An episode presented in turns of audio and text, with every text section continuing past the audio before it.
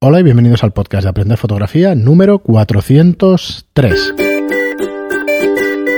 Hola, soy Fran Valverde y como siempre me acompaña Pera la Regular. Hola, ¿qué tal?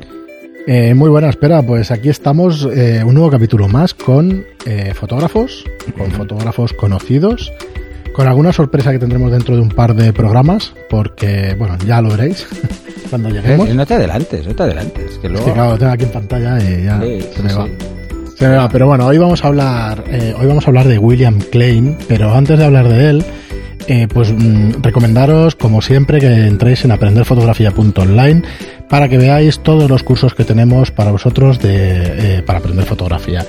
Este lunes 15 de julio saldrá el de retoque de fotografía de, de interiorismo hecho por Mauro Balaguer y que está quedando muy chulo. Ya hemos podido tener ocasión de verlo, quedan un par de lecciones y, y bueno, saldrá el mismo lunes, día 15.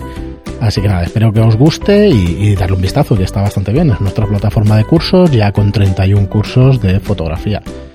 Y nada, espera. Programas cortitos, fresquitos de verano, eh, pues... No, de sé, fresquitos nada. Hace fresquitos calor hasta, que te hasta mueres. hace 10 segundos que hemos apagado el aire. No, no, pero además, ayer, que era cuando íbamos a grabar, hacía un día perfecto para grabar. ¿Por qué? Porque hacía un fresquito, lloviendo y tal. igual. No, pues yo venía de Sitges, hacía un calor allí. No, en Sitges, aquí ¡fua! no. Aquí se estaba de coña. Yo estaba aquí y pues estaba en narices. Muy bien, pues nada, William Klein eh, eh, nació en el 1928. Es un, es un fotógrafo porque todavía tiene 91 años. Eh, no sé si supongo que no estará activo con 91 años. Bueno, Pero bueno, nunca ahí- se ahí sabe. está el hay- hombre, sí. Hay quien es que muere con las botas puestas. Ajá. Y bueno, eh, lo que hemos averiguado de él es que su, su actividad principalmente se desarrolló en Francia. Pero bueno, es un, es un fotógrafo que al final eh, sus trabajos giran en torno a la moda y a la fotografía callejera. Yo te Bueno, diría que es un exponente. Aparte de ser director de cine. Sí, sí, sí. O sea, que ya es para acabarla de liar. Ajá. Y vamos, su trabajo a mí lo que más me, me parece espectacular de él pues es un poco de escenas del costumbrismo en Estados Unidos. Eh, aquí probablemente tendríamos que tocar el, el tema de fotografía preparada, no fotografía preparada, porque cuando ves su trabajo, pues es muy probable que más de una fotografía sea buscada más que preparada. Porque al final con O niños- provocada. eso. Eh, eh, esta generación, eh, la generación que, que vivió sobre todo la posguerra de la Segunda Guerra Mundial y que ya trabajaba haciendo fotos, eh, tenían una visión muy particular y lo ves en todos. Mm. Lo ves en todos. Y esa visión era muy provocadora, porque la, la situación era muy cambiante. Eh, hay que recordar que, que, bueno, eh, Estados Unidos venía de una depresión, luego la guerra mundial, luego, eh, luego como un cierto resurgimiento.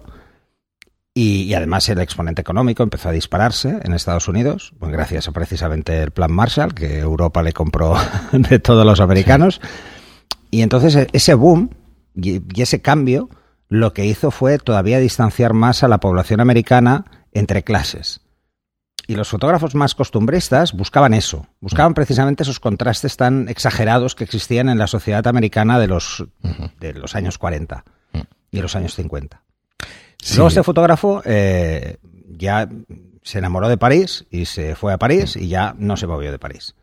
Y entonces ahí veréis algunas fotografías, tanto de moda como de, de costumbrismo clásico, eh, de la Europa. Os daréis cuenta de cuáles son en Francia y cuáles son en Estados Unidos porque aparecen Vespas. Hay una y foto en que Estados estamos- Unidos la Vespa no, no, Sí, no, no, no se no, llegó. Y, y es la verdad es que hay algunas muy interesantes. ¿eh? Es el juego este, es la que me está enseñando ahora Fran, por ejemplo, que es, es muy divertido, que es un paso de peatones, además de los antiguos, en el que eran las líneas mucho más finas, Sí. Y jugar ahí con las líneas en los vestidos, o sea, un vestido blanco con líneas negras, un vestido negro con líneas blancas, Y el paso de. y el paso de cebra justo debajo, ¿no? Fua, Está espectacular. Eh, sí, sí. Pero, Pero es además, que- claro, eh, esto es, por ejemplo, estos son los, los inicios de, lo que se llama hoy en día street style para el mundo de la moda, que es intentar meter a modelos en paisaje urbano sin que parezca que están posando. Eh, y ahí pues están las, las modelos mezcladas con el público, con la gente en general. La mayoría están de espaldas y la gente que está de cara pues se ve como más desenfocada, ¿no? Jugando mucho con eso, con la profundidad de campo para precisamente descartar eh, o porque aparecen movidos o porque aparecen desenfocados las personas que no son fruto de, de la campaña o de la fotografía en sí. Y luego las fotos, quizá una de las más conocidas es el niño con la pistola, Sí. eh, que es una imagen absolutamente provocadora, muy Icónica, buscada, probablemente muy buscada, de, de- de algún suburbio de Nueva York, probablemente. Y, y bueno, eh, situaciones como muy duras, ¿no? Incluso Sí, sí, impactante. fotografías de Manhattan, mucha gente, todos con traje. Este tipo de fotos, la verdad es que impactan mucho. Impactan mucho. Son, son muy buenas estas fotografías. Os daréis Sí. cuenta que además existen sutiles diferencias mm, con algunos fotógrafos de la época, pero los estilos son totalmente diferentes. No se parecen en nada eh, a las que podréis ver, pues incluso de Newton o, o compañía, ¿no? Sí, sí, pero vamos, son hipnóticas, ¿eh? Cada Sí, una de ellas. sí. Además es que están muy buscadas, ¿eh? más buscadas de lo que parece. ¿eh? Fijaros, eh, incluso os vais a encontrar en esta fotografía que me enseña, que son cinco chicas, Sí. que cada una tiene la cara... ¿Te acuerdas que lo vimos con... Sí, mirando Hace poco, cada una está con la cara, todos mirando a cámara menos una. Ujú. Y todas con la cara ligeramente girada y no en su uniforme. Buscado, no buscado, provocado, eh, nunca lo sabremos, ¿no? Pero, pero realmente son esas las fotografías que impactan. No, está espectacular. ¿eh? Un uso de las líneas y las formas y eso que dices, bueno. Composiciones muy arriesgadas, ¿eh? hay que decir que la mayoría de de las modelos, fotos... eh, yo creo que aquí está haciendo paralelismo, ¿no? Las modelos con las torres, con, las los torres, espejos, sí. hostia, Sí, sí. me parece espectacular también. Bueno, Sí, una maravilla. pues, probablemente Manhattan Hmm. y vemos las, las modelos que parecen torres al lado de los mismos edificios. Bueno, tiene una serie de premios. La verdad es que muchos de ellos, como decías tú antes de que empezáramos a grabar, al final de su trayectoria, Sí. eh, ha expuesto en montones de sitios. Quizá los más significativos son los últimos. Hmm. Anteriores había habían otros, ¿no? Pero es, es curioso que fotógrafos como, como, eh, como este hombre y, y muchos otros, ¿eh? Eh, casi siempre reciban los reconocimientos al final de su carrera. Eh, y es una pena porque, bueno, hay que decir que ha estado en Foto España, así que ha habido exposición en España Sí, seguramente más de una vez. también ha- lo ha traído. Pero es que retratan, retratan los usos y costumbres de toda una generación.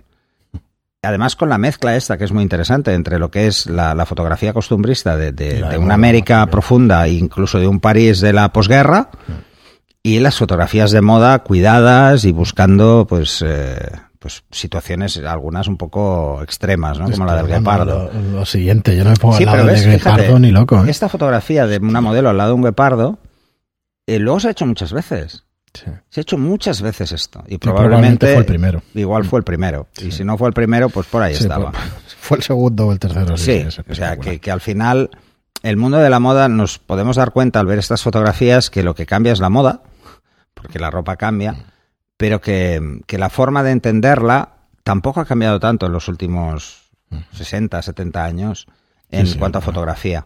Y quizá eh, lo que se nota es que estamos volviendo a ese tipo de fotografía. Esa fotografía sabemos que impacta y sabemos Sí, que, llama la atención. Y las campañas se dirigen cada vez más a, esta, a este tipo de fotografía, mucho más, que parece menos preparada, pero que en el fondo está mucho más preparada. Yo creo que viene con la idea de casa, ¿eh? Este hombre, a la hora de hacer la foto.